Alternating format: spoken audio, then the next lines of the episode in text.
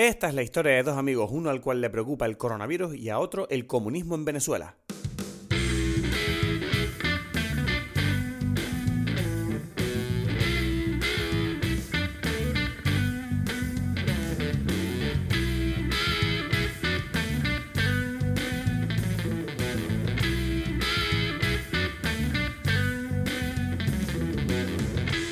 Hola a todos, bienvenidos a Dime Pelis. Mi nombre es Cristóbal Gacielo desde Tenerife. En breve vamos a conectar con Edgar Aponte desde Berlín. Tengo un gripazo cojonudo. Espero que no sea coronavirus. El mundo se está yendo a pique. Estoy cansado que Edgar haga la intro hoy de esta peli que está de actualidad. Y como la actualidad, voy a aparecer en la introducción como un virus que contagia aquí el capítulo de hoy. Y bueno, si me pongo un poco en el estilo de Cristo y les pregunto qué tal, cómo están, están asustados o qué, qué les pasa, ¿no? ¿Tienen miedo? No, tranquilo. Yo creo que lo peor que puede pasar es que les toque quedarse encerrados en la casa viendo películas, ¿no? Eso es una cuarentena que no suena tan mal. Aprovechan y se ponen al día con las películas que no han visto y los capítulos que no han escuchado de Dime Peli. Bueno, esta es primera vez que hablamos sobre una película. ¿Es la primera vez? No, hemos hecho ya capítulos especiales. Pero bueno, una película que estamos sacando más que todo por el tema, ¿no? Curiosamente. Y es muy interesante, es de un director que nos gusta mucho y bueno, ya veremos eh, qué les parece. Eh, eh, quieto, ¿qué les parece? Dice, está genial y punto.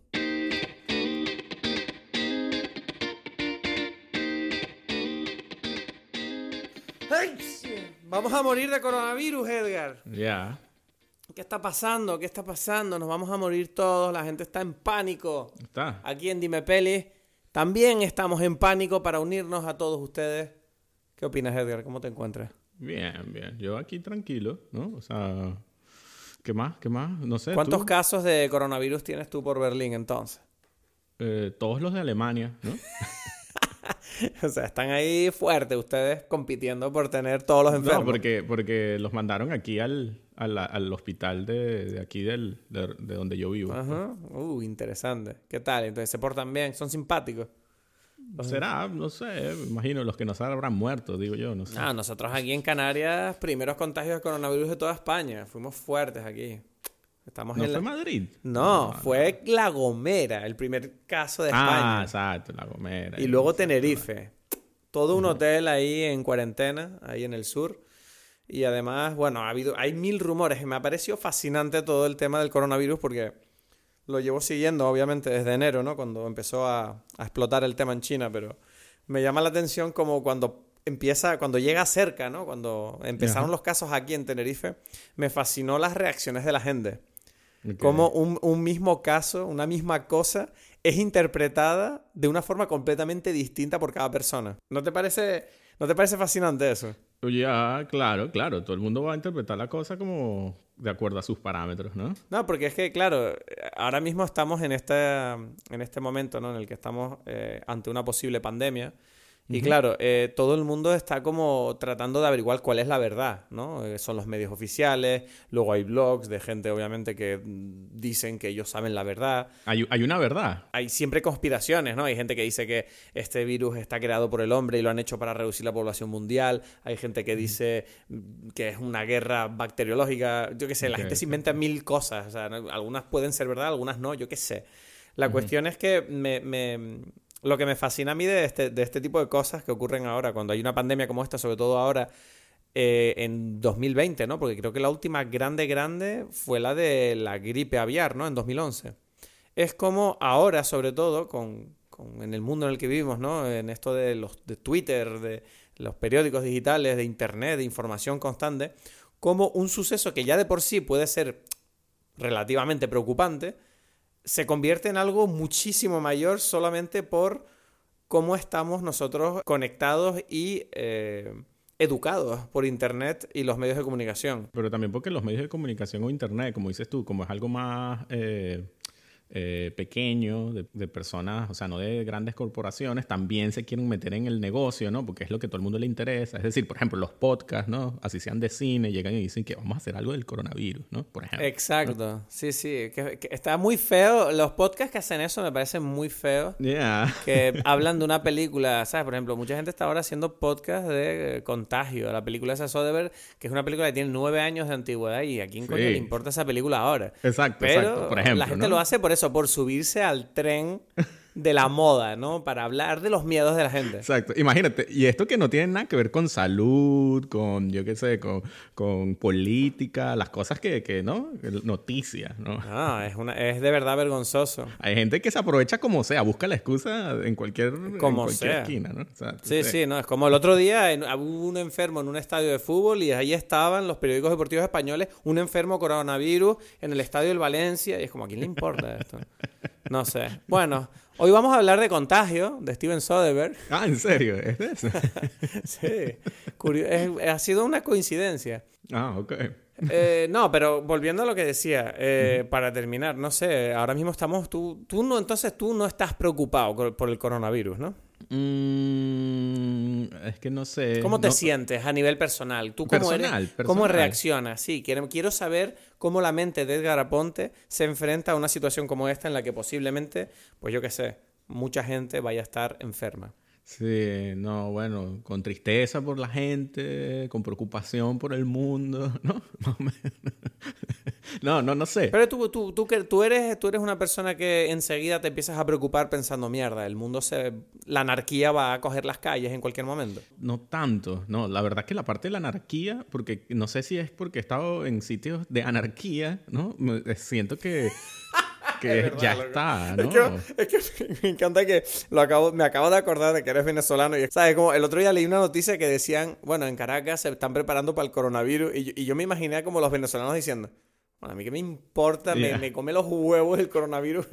o sea, es el último de mis problemas ahora mismo. Ya, ya, ya. Es raro porque, porque nosotros estamos aquí haciendo en la casa el chiste siempre de que, bueno, porque obviamente está pasando que en los supermercados se agotan, eh, que si, la, ¿cómo se llama? Las cosas estas para limpiarse las manos. Sí, sí.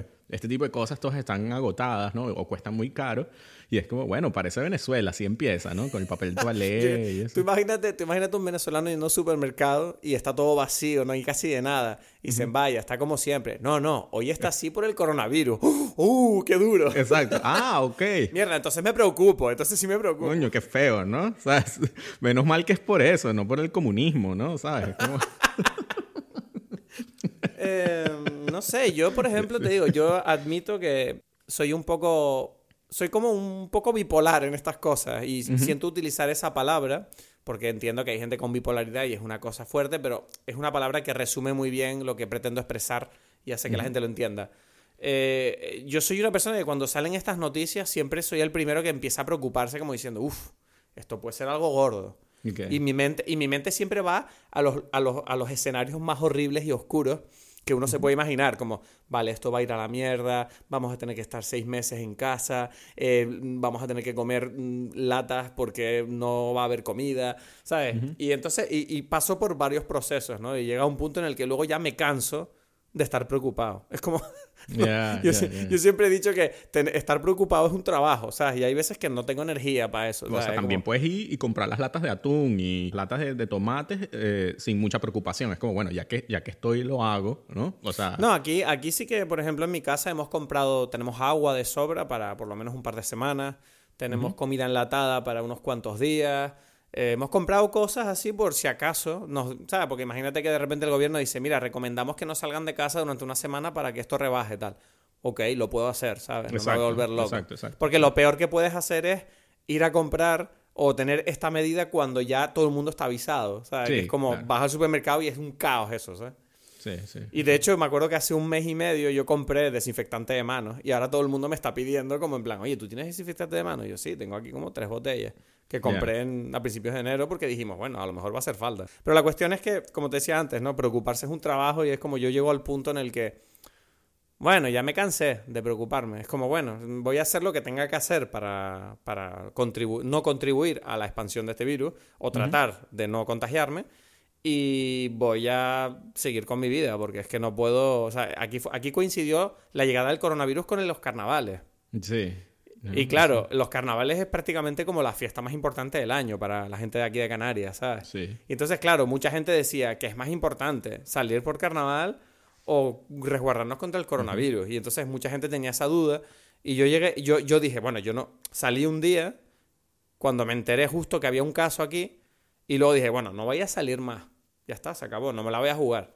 Pero el Claro, otro día, claro, claro, claro. El, vier- el viernes pasado, vino mi amigo Víctor a casa y el tío, pues él iba a ir al carnaval, tal, empezamos a, nos bebimos un roncito, nos bebimos otro roncito y al final acabé saliendo y me dio igual. Digo, mira, tendré cuidado ya.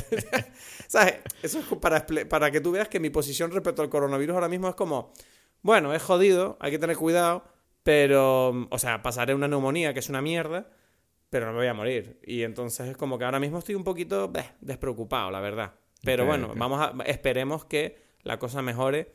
Y si alguna persona que nos está escuchando tiene, conoce o está padeciendo, esperemos que no, el coronavirus, les deseamos eh, toda la suerte del mundo, mucha mierda. No, pero que ¿qué es eso? Mucha mierda no. muchas cosas buenas. Pero Tienes- mucha tienes mierda- que entender que hay gente que, Es una- que no entiende. Y que sí, te deseo lo peor. ¿Sabes? Toda la mierda para ti. ¿sabes? No, no, mucha mierda no es una expresión universal. No, no. Vale, para que, para, Sí, sí, sí. Para quien no sepa, para quien no lo sepa, mucha mierda en España es desear suerte. Es como, viene del teatro, es, es una expresión que era como, como break a leg en inglés, ¿no? Como rompete una pierna.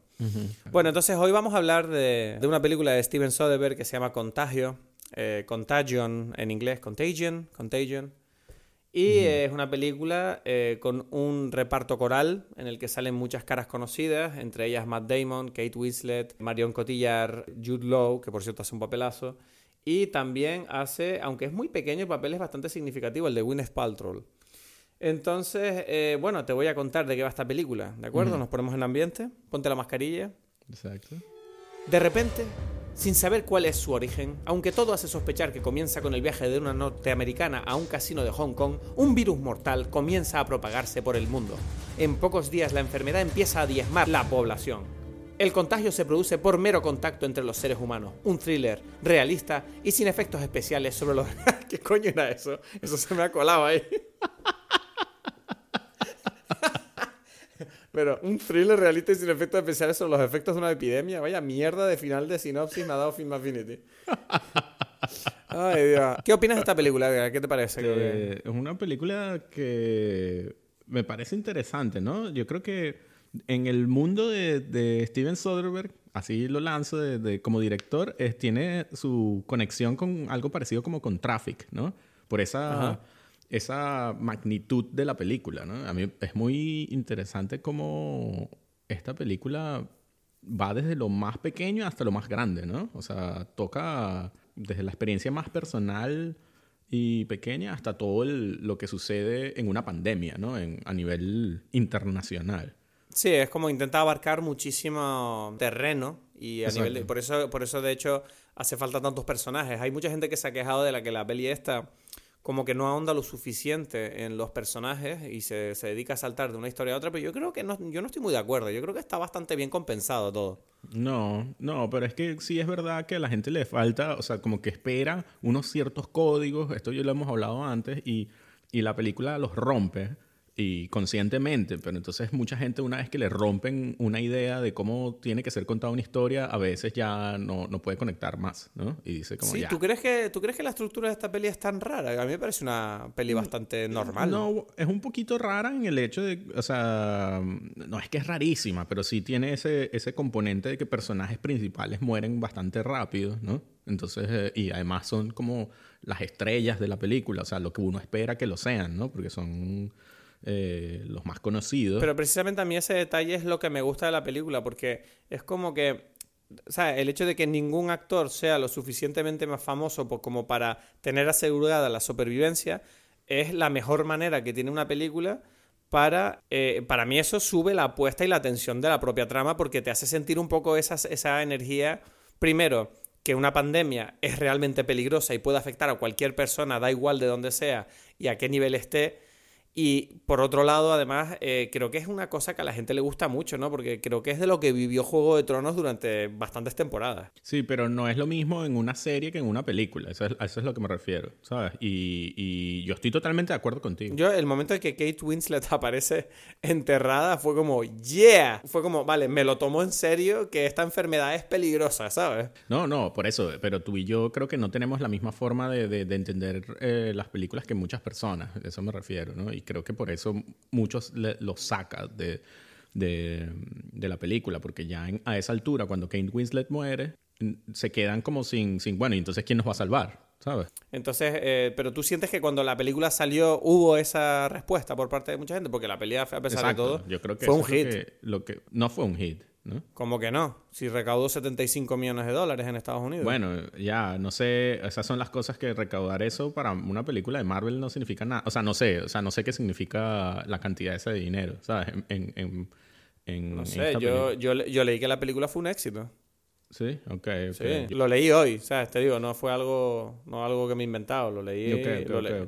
Porque yo, tenía curiosidad por saber si esta película eh, podía, o sea, funcionaba, porque es verdad que lo que tú decías, ¿no? Que es verdad que yo al principio me llamó la atención que cuando empieza la película sí sientes que las cosas van como rápido, ¿no? Como que todo el rato hay como estos mon- montajes musicales, que la, por cierto la banda sonora me encanta, porque es una banda sonora como que ilustra un montón esa tensión que además Steven Soderbergh no es tonto, obviamente, es, un, es una máquina de composición y me encanta cómo él es capaz de ilustrar con imágenes eh, el peligro de un virus, porque estamos hablando de una película que tiene a un enemigo que es invisible. Sí, Entonces, entonces, claro, esto es lo más cercano que yo creo que ha hecho Steven Soderbergh de, de una película de terror. sí, exacto, claro, claro, claro. ¿Sabes? Y lo, y, lo, y lo que hace esta película además tan poderosa es el hecho de que es una película de terror que es realista. Que, que tiene un enemigo que, que podría ser real, o bueno, que es real, si quieres compararlo con el coronavirus, que puede pasar de verdad. Y entonces, claro, eso hace que el ver esta película eh, realmente sea una experiencia a, hoy en día, yo creo que para los amantes del cine de terror es la experiencia perfecta. Pero hay gente, ¿tú, tú, tú crees que, que es así para la mayoría de la gente que la ve incluso hoy? O sea, porque hay otras películas que hacen más hincapié en el, en el terror, digámoslo así, ¿no? Porque esta película es como tan real, y me refiero real, que es casi, o sea, como Traffic, que es una cosa, o sea, obviamente tiene una dramatización con personajes, etcétera, etcétera, pero el conjunto es bastante... Es que ¿sabes qué pasa? Que para mí la, la contención que tiene la película, en ese sentido, es lo que para mí la hace realmente terrorífica. Porque si, me- si la película fuera un poquito más espectacular, ¿no? Más, mm, más loca, yo sentiría, bueno, esto es una peliculita, ¿sabes? Y esto no va a pasar en realidad. Pero esta película te está enseñando que están muriendo millones de personas y está ocurriendo todo a un nivel que, que- que es totalmente real, ¿sabes? Que esto puede pasar, ¿sabes lo que te digo? Entonces, eso Sí. para mí es lo que lo hace más terrorífico. No, yo, yo sí, estoy, estoy de acuerdo, pero eh, quisiera como jugar, estoy jugando un poco el, al papel del abogado del diablo con, con estos comentarios que digo, porque siento que eh, conversaciones en las que yo he participado sobre esta película van por allí. Gente me ha dicho estas cosas como, bueno, pero esto es un poco aburrido. Igual es que esta película gana mucho precisamente si la ves en, en un periodo como el que estamos viviendo ahora. Quizás, exacto. O sea, yo, yo, yo siento que, que gente está acostumbrada a, a- a que, a quedarse con el personaje de Matt Damon y Gwyneth Paltrow, ¿no? Y, y quizás crear una, una situación allí donde, donde, donde tiene que, que escapar al virus, ¿sabes? Sí, es que ¿sabes qué pasa? Que a mí hay una cosa que, me, que precisamente cuando vi la película me sorprendió y me gustó. Que fue el hecho de que el personaje de Matt Damon, que sale como muy al principio de la película y tú sientes, ah, vale, este es el protagonista. Y es como que ves que durante toda la película tú sientes como que en cualquier momento Matt Damon de alguna manera va a coger a su hija y se va a escapar y se va a juntar con los otros personajes y van a como a descubrir que sus anticuerpos no sé qué, ¿sabes? Como porque en Sí, la sí, película sí. él tiene el anticuerpo del virus y se supone como que él es importante y van a esa... pero en realidad tú descubres al final que esta película no está haciendo nada, no está hilando algo entre los personajes, sino está contando una sola historia a través de distintas historias que no están interconectadas. Entonces, a mí me gustó mucho la historia de Matt Damon porque es la historia que yo creo que la mayoría de nosotros nos sentimos identificados, que es como, bueno, ¿qué coño hago? No tengo ni puta idea de lo que está pasando, estoy encerrado en mi casa y estoy intentando sobrevivir como puedo. Punto. ¿Sabes? No, no, tampoco le pasa nada realmente extraordinario a Matt Damon, excepto la escena del supermercado y la del vecino que oye como un disparo, que eso, bueno, tal, pero no, no hay ningún momento de la película donde el tipo esté luchando por su vida, ni peleándose no, porque, contra alguien. Porque ¿sabes? incluso le quitan el drama, o digamos, entre comillas, por el, por el hecho de que él no se va a enfermar. Sí, pero la hija sí. Sí, bueno, la hija, pero por eso el drama está en la hija más que en él, ¿no? O sea, yo entiendo, yo entiendo lo que dices, pero, pero ya el hecho de que él no lo tenga podría ser, podría igual seguir como que con la posibilidad de enfermarse, ¿no? O algo, no sé. O sea, es, es curioso, pues. Bueno, pero una buena elección de la película es el hecho de que nada más empezar la peli, a este tipo se le muere la mujer y un hijo. Sí. ¿Sabes? Eso, eso ya. Porque lo de la mujer tú puedes decir, ok, pero cuando se le muere el hijo. Constantemente la película está intentando subir la apuesta, ¿no? De. Te, te estoy diciendo que esto es peligroso. Y me encanta cómo constantemente está reforzando ese mensaje con todo lo que pasa. Porque la paranoia de- del virus está súper bien alimentada, ¿sabes? Por cómo te muestra la película. Me encantan esos planos de cuando alguien toca una mesa. O cuando alguien cierra una puerta o toca... O sea, hay un momento de la peli que a mí me encantó que fue el de... Cuando Kate Winslet llama al amigo de Gwyneth Paltrow, el que está en la guagua, y, y el tío está como tosiendo y tal, y tú ves que la tipa le está diciendo, oye, cuidado, puede que estés enfermo de un virus peligroso, bájate de la guagua, tal, y tú ves que el tipo se levanta y automáticamente la película te lo informa de una manera que tú te estás fijando en cada cosa que el tipo está tocando, ¿sabes? Sí. Y tú ves que el tipo toca la barra, toca no sé qué, y dices, ay madre mía, ay madre mía, estás todo el rato como, ay madre mía, que este tipo la está armando, ¿sabes? Y no sé, a mí me encanta. No debe ser. Me parece que esta es una gran película en ese sentido, porque yo creo que no es fácil hacer una película eh, que te da. O sea, hacer una película sobre una, un conflicto en el que tienes tan pocas herramientas para mostrar al antagonista. Entonces creo que está súper bien que además la película te enseña que el miedo no, no se lo tienes realmente al virus, sino a- al propio ritmo de contagio, ¿no? Dices, bueno, me da igual el virus, lo que quiero es que no, lo, no contagie a más gente, ¿no? Y la película te está hablando sobre eso. Claro, claro, claro, claro. Yo creo que, que también porque parte del juego que establece la película es que no solamente el virus es el problema, sino otras, o sea, hay, hay otros elementos, ¿no? Está siempre en las películas sobre virus está el tema, por ejemplo, social, ¿no? De cómo rápidamente se vuelve un caos y la anarquía, etcétera, etcétera. Y eso es, forma parte de la película, pero, pero no es tan importante tampoco como como el otro componente que es el de la cómo se contagian la, la información, las ideas, la paranoia, el miedo, ¿no? Sí, O sea, exacto. ellos, eh, la película hace como esa comparación de cómo eh, la paranoia es como otro virus, ¿no? Y a través de esa información del personaje de Jude Law, ¿no? Sí, no, es- es- eh, está claro que precisamente lo interesante es como un virus que a nivel natural ya es peligroso, para nosotros es el doble porque, como te dije antes, es que mm, cómo lidiar con un tema que afecta a todos de una manera controlada. Es que yo creo que lo interesante de este tipo de, sucesos es que realmente es una cosa que nos afecta a todos por igual. Y no, nos, y no creo que existan muchas cosas que puedan eh, ser así, ¿sabes? Quiero decir, ahí es donde pasa lo que dijimos una vez en Knives Out, ¿no? Que es como cuando nadie está a salvo, es cuando eh, eh, se enfrentan a una situación límite y a todo el mundo se le quita la careta, que es una cosa que la película explora de forma interesante en cómo la gente en puestos de poder se enfrenta al dilema ético de, vale, ¿actúo según las eh, normas o mm, ya que estoy en una posición de privilegio, pienso en mí y en los míos? ¿Sabes lo que Yeah. digo? Y, y claro, pero también lo hace de una forma muy humana y es muy, o sea, para mí yo creo que otra vez es, es maravillosa la, la capacidad que tiene en este caso Soderbergh de mezclar la, la historia más pequeña e íntima con la historia grande internacional, ¿no? Y es como que, bueno, ¿qué pasa? O sea, obviamente si tienes la posibilidad de tener tú primero el antídoto, la vacuna, ¿no? O sea, qué tan malo es hacerlo, ¿no? Y, y, o sea, ¿lo harías o no? ¿Qué tan natural es hacerlo y qué tan poco profesional o, o lo que tú quieras, ¿no? Eso, eso está allí en ese ejemplo, pero también está eh, la historia de la infidelidad de Gwyneth Paltrow, ¿no? Mm, ¿A qué te refieres? Es otra historia que, que, que, que aparece allí donde el esposo tiene que, o sea, Matt Damon en este caso tiene que lidiar con, bueno, esta mujer tiene, o sea, se murió, pero entonces siento esta tristeza además, o sea, como que no te quita toda esta situación que está pasando en, en, eh, a nivel internacional grande de- de- del virus, no te quita que tú tengas tus sentimientos eh, personales íntimos, ¿no? Y, quizás lo empieza a activártelo en, en en otra dinámica, ¿no? O sea, como especial. Es como, bueno, si, si no hubiese pasado esto del virus, quizás él después extraña, a la, o sea, siente ese amor por ella en esa última escena cuando ve las fotos, ¿no?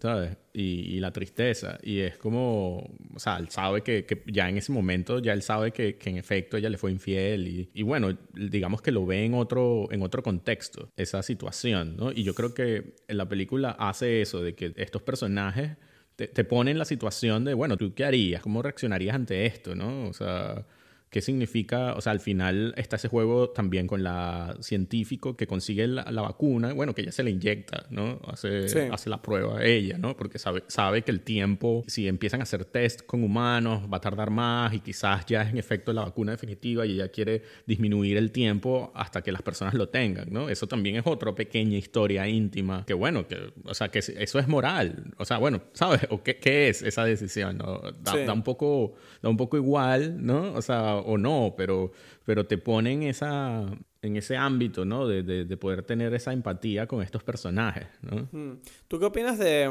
de cómo la, peli eh, eh, la película tiene un poco un mensaje medioambiental al final, ¿no te parece? No lo veía así. En la película al final te explican eh, visualmente de dónde viene el virus, ¿no?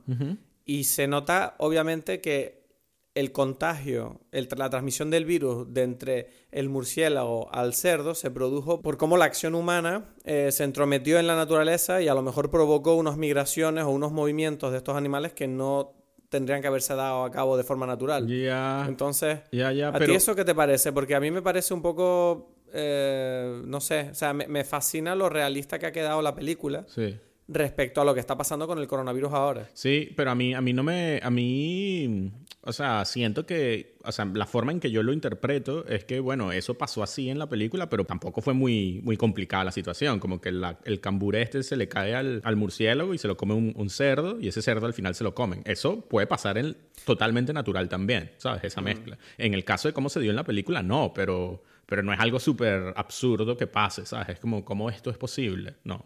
¿Entiendes a lo que me refiero? Sí, no, al final no es más que una cadena de errores, como en todos los grandes Exacto, y esa cadena de errores es totalmente aleatoria y bueno, eh, que, que, el ser humano forme parte de esta, de esta cadena es lógico porque vivimos allí, ¿sabes? Eh, en este planeta también, ¿no? Y independientemente de cómo lo hagamos. O sea, es otra vez, es como a un nivel más pequeño, menos industrializado, sucedería algo parecido. ¿sabes? Mm, no, pero es curioso porque, según tengo entendido, esta película eh, trabajaron de cerca con eh, la Organización Mundial de la Salud, tuvieron asesores, eh, estuvieron hablando un montón con los CDC, ¿sabes? Los Centros de Control de, de Plagas, etc.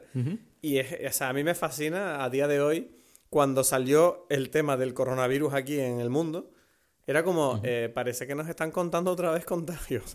Era como, pero ¿qué es esto? En China, eh, tal, luego dicen que son los murciélagos y yo decía, wow, si yo fuera Steven Soderbergh, diría, niño, soy un pedazo de filmmaker. Pero, pero, ¿por qué? ¿Qué pasa con los murciélagos? Porque se demostró que está casi seguro el hecho de que fueron los murciélagos los que provocaron el virus en, el, en los animales de que se vendían en China, que fue, provocaron el coronavirus. O sea, que es igual que en la película. Es como la gente está flipando por eso con esta película porque es como, yeah yo, de hecho, te digo, es curioso porque vi esta película de casualidad, pero te lo juro, a lo mejor en noviembre del año pasado, hace como tres o cuatro meses. Y la vi porque recuerdo que la vi en Netflix y dije, wow, esta película tiene actorazos y no la he visto y además es de Soderbergh. Le dije a Paulina, ¿te apetece verla? Y ah, vamos a verla. Y la vimos y nos gustó mucho.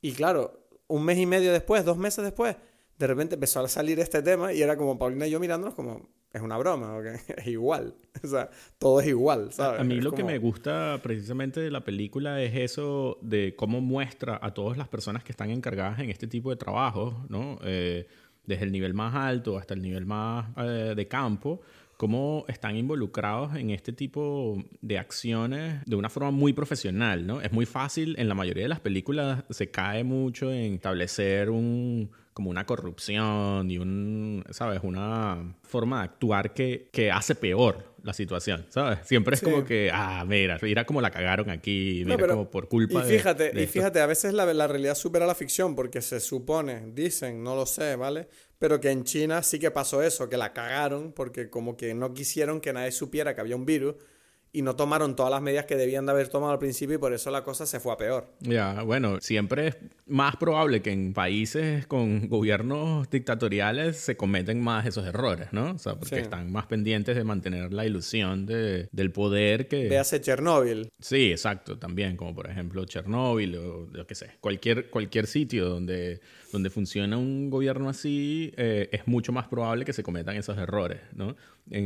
Pero en, esta, en este caso, esta película me gusta mucho esa forma de, de presentar a estos personajes y, obviamente, como dices tú, tuvo mucha relación con las personas que fueron asesores de la película. Y eso me gusta porque eh, una de las cosas que a mí me parece más interesante en muchas de las películas es eh, ver a una persona haciendo su trabajo, ¿sabes? Y yo creo que es curioso porque en el caso de Soderbergh lo, lo hace muy bien aquí en Contagion, pero también lo hace bien en, en algo como Ocean's Eleven, ¿no? Por ejemplo porque en este caso son muy profesionales estos ladrones, ¿no?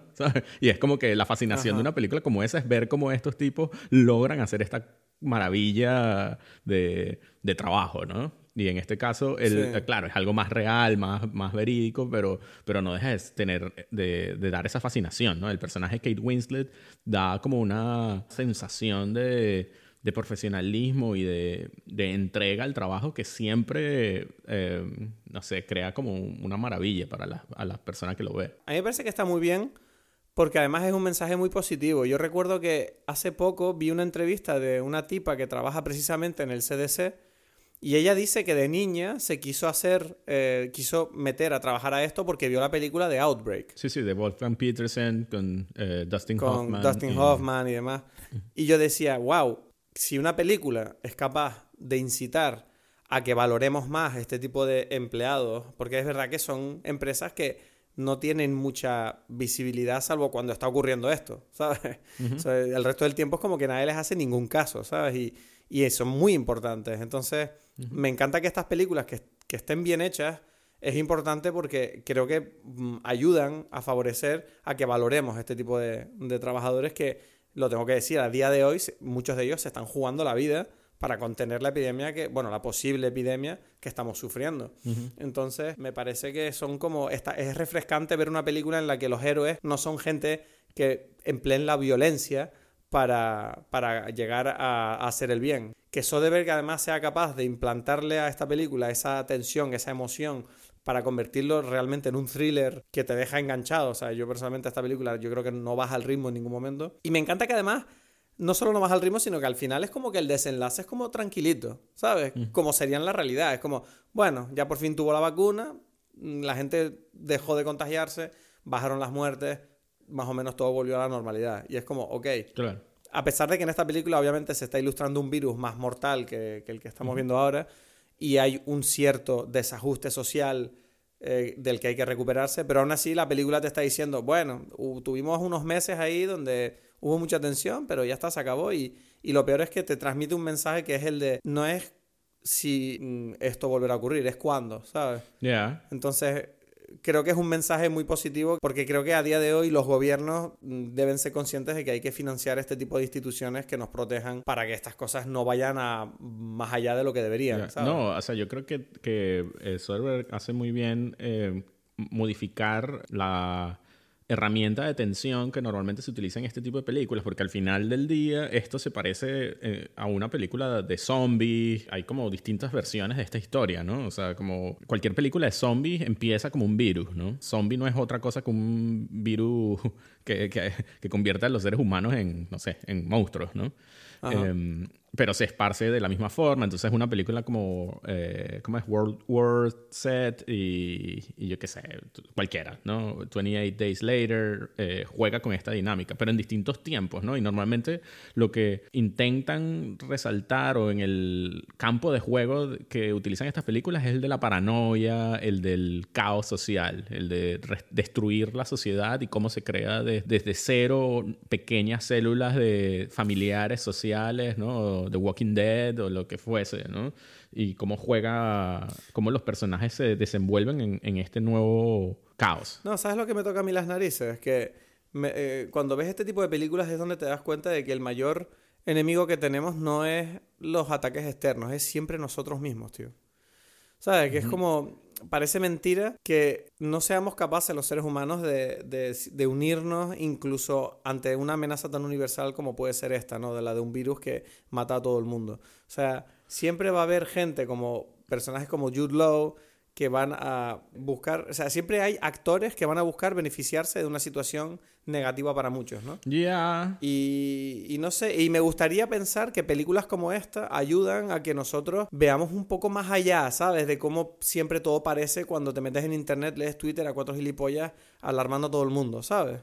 No sé, no sé si me Pero explico. incluso, incluso en el... En, a mí me parece interesante que el personaje de Jude Law eh, es hasta entendible, ¿no? O sea, yo, yo sé por qué él está haciendo lo que está haciendo. No, pero él claramente está mintiendo. O sea, tú lo entiendes, pero lo condeno con, por completo. Bueno, no sé hasta, hasta qué punto estaba mintiendo. O sea, en efecto, él descubrió el, el video de, al principio, él tenía razón en muchas cosas y, y, y por su eh, presión también como ocasiona momentos que no son tan negativos, digamos. O sea, como que bueno, pero el tipo... Es, un, es, una, es una dinámica, ¿no? Bueno, pero el tipo al final lo que demuestra es que es un tipo que quiere ganar dinero y lo que hace está patrocinado por los, ¿sabes? Los tipos estos que vendían este, este remedio medicinal que era falso, pero Yeah, yeah, yeah, que además era un, era un medicamento que, bueno, un medicamento, perdón, un remedio que los propios tipos que lo fabricaban sabían que era una tontería, pero lo, lo crearon para el momento sabiendo que mucha gente lo iba a comprar. Y, lo, y lo iban a poder vender gracias a este tipo que era famoso en internet. Entonces es como que. Ahí tienes un, un mensaje de la película diciéndote, siempre va a haber alguien que va a hacer que esto sea peor de lo que debería ser. Sí, ¿sabes? o sea, no, yo no estoy defendiéndolo a él. Él está claramente. eh, Sí, pero para mí no es problemas. entendible. ¿Sabes? Para mí es un Eh, eh. villano. Eh, pero queda claro que él, o sea, él está como que él quiere, o sea, Sí, lo dicen. ya, es que no, quizás esa parte no la entendí. Yo no entendí que, que- Cuando, cuando le entrevistan al final y le dicen, te tenemos que soltar porque los tipos de los creadores del remedio han pagado tú esto, ¿sabes? Y se descubrió que tenía un contrato de no sé cuántos millones de dólares. Y era como, y el tipo le dice, como estás orgulloso de, de lo que has hecho. Y el otro como que, ¿sabes? Dice, bueno, yo hice lo que tenía que hacer, me da igual. eh, bueno, quizás en la película es, es así. Yo igual diría que, que por, por mucho de la película, o sea, quizás me sobra ese, ese final, porque igual eh, yo creo que expresa mejor el, las dificultades que tenemos los seres humanos de ponernos de acuerdo en sociedad. Si se entiende que él, bueno, él pensaba que esta era una posible solución y puede ser que esté equivocado, ¿sabes? Porque esa es la mayoría de la No, gente porque al a mí me... final, No, ¿sabes? precisamente no. A mí me gusta que se sepa que el tipo sabía que era mentira. Porque creo que esa maldad existe, ¿sabes? Esa necesidad de lucrarse a todo costa. Sí, pero no es la que más eh, ocasiona mal en el mundo, sino la que precisamente la, la diferencia de los seres humanos, o sea, la mayoría de nosotros tiene diferencias ideológicas, culturales, políticas, etcétera, etcétera, no porque uno es malo y otro es bueno, sino porque, porque cree que esa es la mejor versión de- del mundo. ¿sabes? Sí. Eso sí te entiendo, vale. Sí. Eh, A, a eso es lo que me refiero, ¿sabes? Eh, a, a que a simplemente lo malo. Bueno, el malo es malo y, y uno lo, lo puede... Es más fácil de ver, ¿no? Eso Vale, es lo que vale, quiero vale, decir. es- sí. no, es verdad que no, no, no todos los blogueros de internet son mentirosos, ni todos los conspiranoicos se equivocan, pero, Algo así, exacto. pero aún así eh, sí que es verdad que, no sé, a mí lo que me gustaría es que de esta película la gente aprenda, si la ve, que lo mejor que puedes hacer es mantener la calma y tratar de trabajar unidos, ¿sabes? Ya, ya. Porque ahí viene eso, estas ideas, estas paranoias, que es lo que, lo que de cierta forma demuestra la película, también se contagian, ¿no? Y también Exacto. crean situaciones de caos. Eh, Eso es lo, lo curioso cuando tú comparas lo que hace él con un virus, ¿no? Contagiar, como que meter esa desinformación en, en, en el ambiente. Y entonces ya la gente se lo empieza a creer. O sea, parte del caos social, o sea, que es ocasionado por él, no solamente por el virus, ¿no? Ya, no sé. En Berlín, ¿cómo está la cosa? La gente, ¿cómo está con el tema del coronavirus allí? ¿Están paranoicas la peña por la calle? No, no, normal. Normal.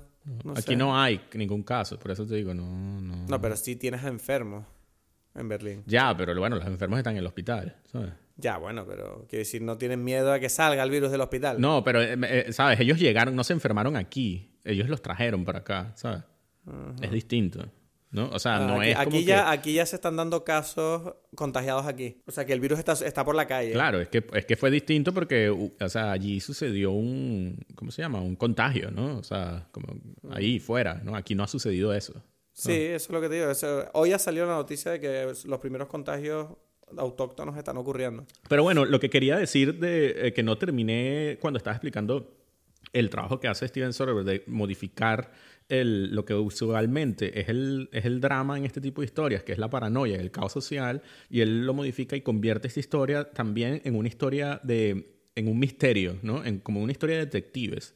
Porque esta labor que hacen estos, estos personajes eh, gubernamentales es, es la de buscar esa primera pista, ¿no? Ese, ese primer contagio, ese paciente cero y de dónde viene todo esto, ¿no? Y ese, eh, mucho del drama es, esa, es cómo conseguir ese punto. Bueno, hay muchos, ¿no? Está conseguir eso y conseguir la, la vacuna, ¿no? Son los dos grandes factores que, que propulsan la historia, ¿no? Bueno, y nuestra actualidad. Está muy bien hecho porque parece como una labor detectivesca. ¿Cómo? Digo, la, la historia y nuestra actualidad. Pero eh, no, pero ya no sé cómo es la actualidad con respecto a conseguir el, ese, ese originario y tal, ¿no? Yo creo que ya eso ya está muy tarde para eso. No, el originario da un poco igual, pero la vacuna, ¿sabes? La vacuna se supone que ya tienen una... ha- Han descubierto unos tipos, ya han elaborado una vacuna prototipo. O sea, que funciona en animales y están probándola de momento a ver si, si hay suerte. entiendo, entiendo, sí. Pero eso, eso forma parte de, de- de la inteligencia de, mm, de Soderbergh de conseguir dramatizar esta historia, ¿no? Y algo que parece como un documental, darle esa emoción especial. Y eso también me parece muy interesante, ¿no? Y ¿Tú le recomendarías esta película a alguien que está asustado por todo lo que está ocurriendo ahora en la calle? no, no, no sé. ¿Tú crees que no deberían, verdad? Yo creo que igual este, este era... Es Me da risa porque esa pregunta la hiciste así como, como serio, pero no me la puedo tomar muy en serio. O sea, porque es como... No, porque, digo, me, me hace gracia imaginarme esta película como una terapia de choque para la gente que tenga miedo. Sí, ¿no? Eso es como decirle al tipo que, que tiene miedo en, en su casa que vea una película donde entran y eh, Halloween, no sé, y matan a todos en la casa, pues. ¿sabes? Sí, no sé. Bueno, en definitiva, yo creo que esta peli está de puta madre. Está muy bien. ¿A ti te gusta? ¿Quieres hacer un catchphrase? Tenemos que hacer un- una camiseta donde diga, en definitiva, esta película. Así, ese es la- sí, ¿no? En definitiva. el nuevo eh, catchphrase de Dive Pelis, ¿o qué? Me dijiste peli, me dijiste peli guapa. En definitiva. ¿no? No sé. ¿No te vas a comprar una mascarilla tú o qué? No, ¿para qué? No sé, por si te pones enfermo, para no contagiar a la gente. Ya, pero se supone que la gente dice, o sea, todo lo que, lo que dicen todos los organismos gubernamentales es, por favor, no compren mascarillas. Ya, no tiene ningún sentido lo que están haciendo. Pero eso es porque nos mienten.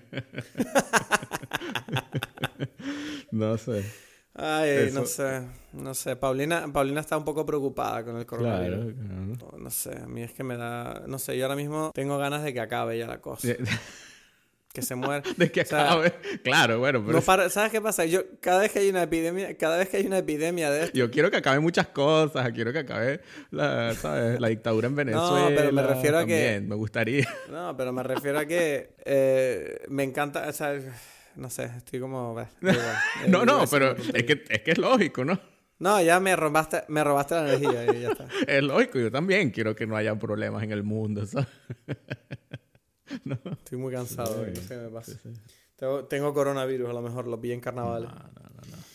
En definitiva, Steven Soderbergh es un gran director. Por cierto, Steven Soderbergh, ¿qué pasa con... ¿Se retiró al final? ¿Está haciendo pelis todavía? ¿Qué, qué, qué pasó con Steven Soderbergh? No, no, no se, ríe, no se retiró. Él dijo, pero no. ¿Pero qué fue eso? ¿Me lo explicas? Porque con lo bueno que es, me, me da rabia eso de que dijo que se iba a retirar, que no quería hacer más películas. Bueno, lo pensó, lo pensó. Dijo como que, ¿sabes qué? Me voy a retirar porque no sé si vale la pena hacer esto. Y después dijo, ¿sabes qué? En realidad es que me gusta mucho. Y ya, ¿no? O sea, ¿y con qué está ahora? Ah, Ah, vale, lo pone aquí. 2016 volvió a hacer películas. sí, o sea, Paró, paró, no paró nada. O sea, aquí pone Brief paró como Hiatus. cuatro años. Tampoco es que nada. Él, él antes hacía como una o dos películas al año, ¿sabes? Sí, pero una cosa, una cosa te voy a decir. Yo vi hace poco Logan Lucky y no me gustó nada. ¿En serio? No me gustó nada. ¿No? ¿A ti te gustó? Sí, a mí me encantó. Me pareció una mierda.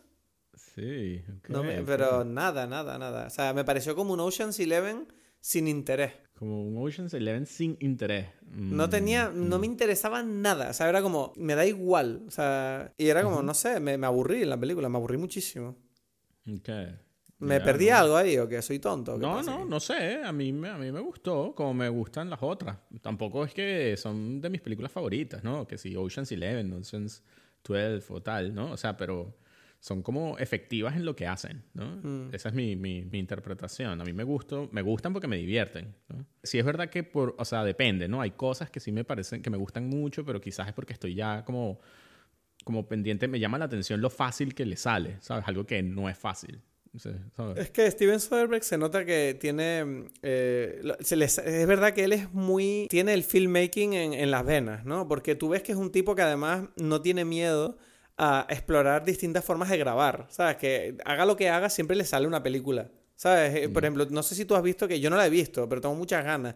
La película que hizo que se llama Unsane, que la hizo grabándola con iPhones. Sí, bueno, es que ya ahora solamente usa iPhone, ¿no? O sea, él dijo ya eso. Ah, sí. Eso no lo Sí, sabía. después High and Flying Bird también. Eh, no estoy seguro con The Laundromat, pero Flying Bird seguro. Y sí, bueno, porque además él es su propio director de fotografía. Eh, no solamente director de fotografía, sino cámara, pues. Eh, eh, eh, tú ves en los behind the scenes de, de todo. eh, Contagion, por ejemplo, y está él como, como el cámara, pues. No, no, no lo ves ahí como, ay, bueno, soy aquí el director. No, anda ahí, ¿sabes? Encima del dolly, bueno, mueven esto para atrás, ¿sabes? Ahí. ¿Tú no has visto ninguna de las últimas que la ha hecho? Sí, yo las he visto. He visto casi todas. ¿Pero has visto Eh, o Unsane? sea, sí, la vi en la Berlinale aquí cuando la estrenaron con Steven Soderbergh allí en, el, en la sala. ¿Y qué tal? ¿Cómo es? Cuéntame. Bueno, no me gustó mucho, pero... ¿No?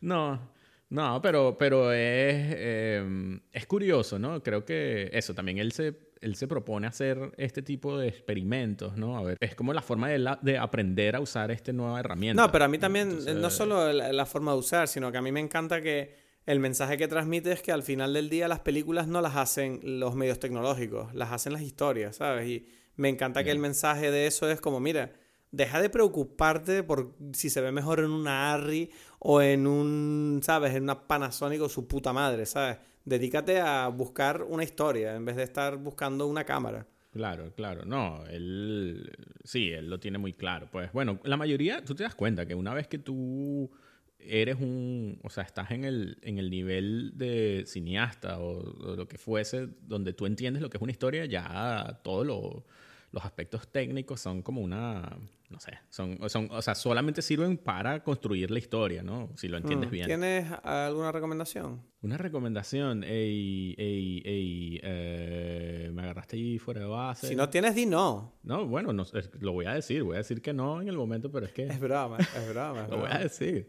Tú no, tú no tienes. ¿Tú qué, tú qué hablaste primero? No, yo no tengo nada. Yo, yo no tengo... Bueno, no. O sea, a mí me encanta la Fórmula 1 y ha salido esta semana la segunda temporada de Formula 1 Drive to Survive.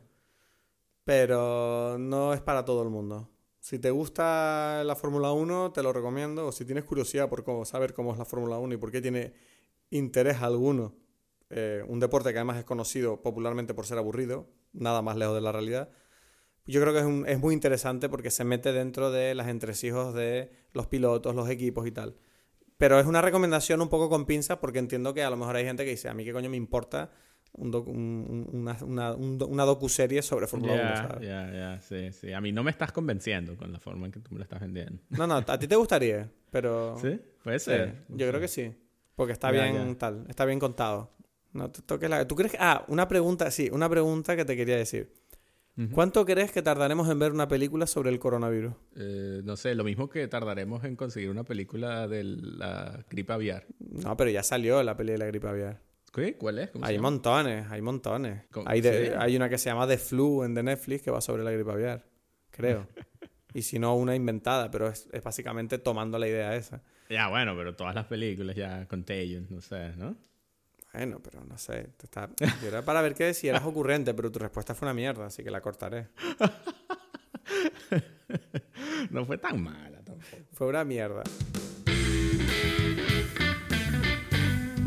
Bueno, ese ha sido el episodio apocalíptico de hoy. Recuerda, no compres mascarillas, lávate mucho las manos, no te acerques a esa gente que estornuda. Tómatelo con filosofía, tranquilízate. Nos vemos la semana que viene si el mundo no se ha ido a pique aquí en Dime Peli.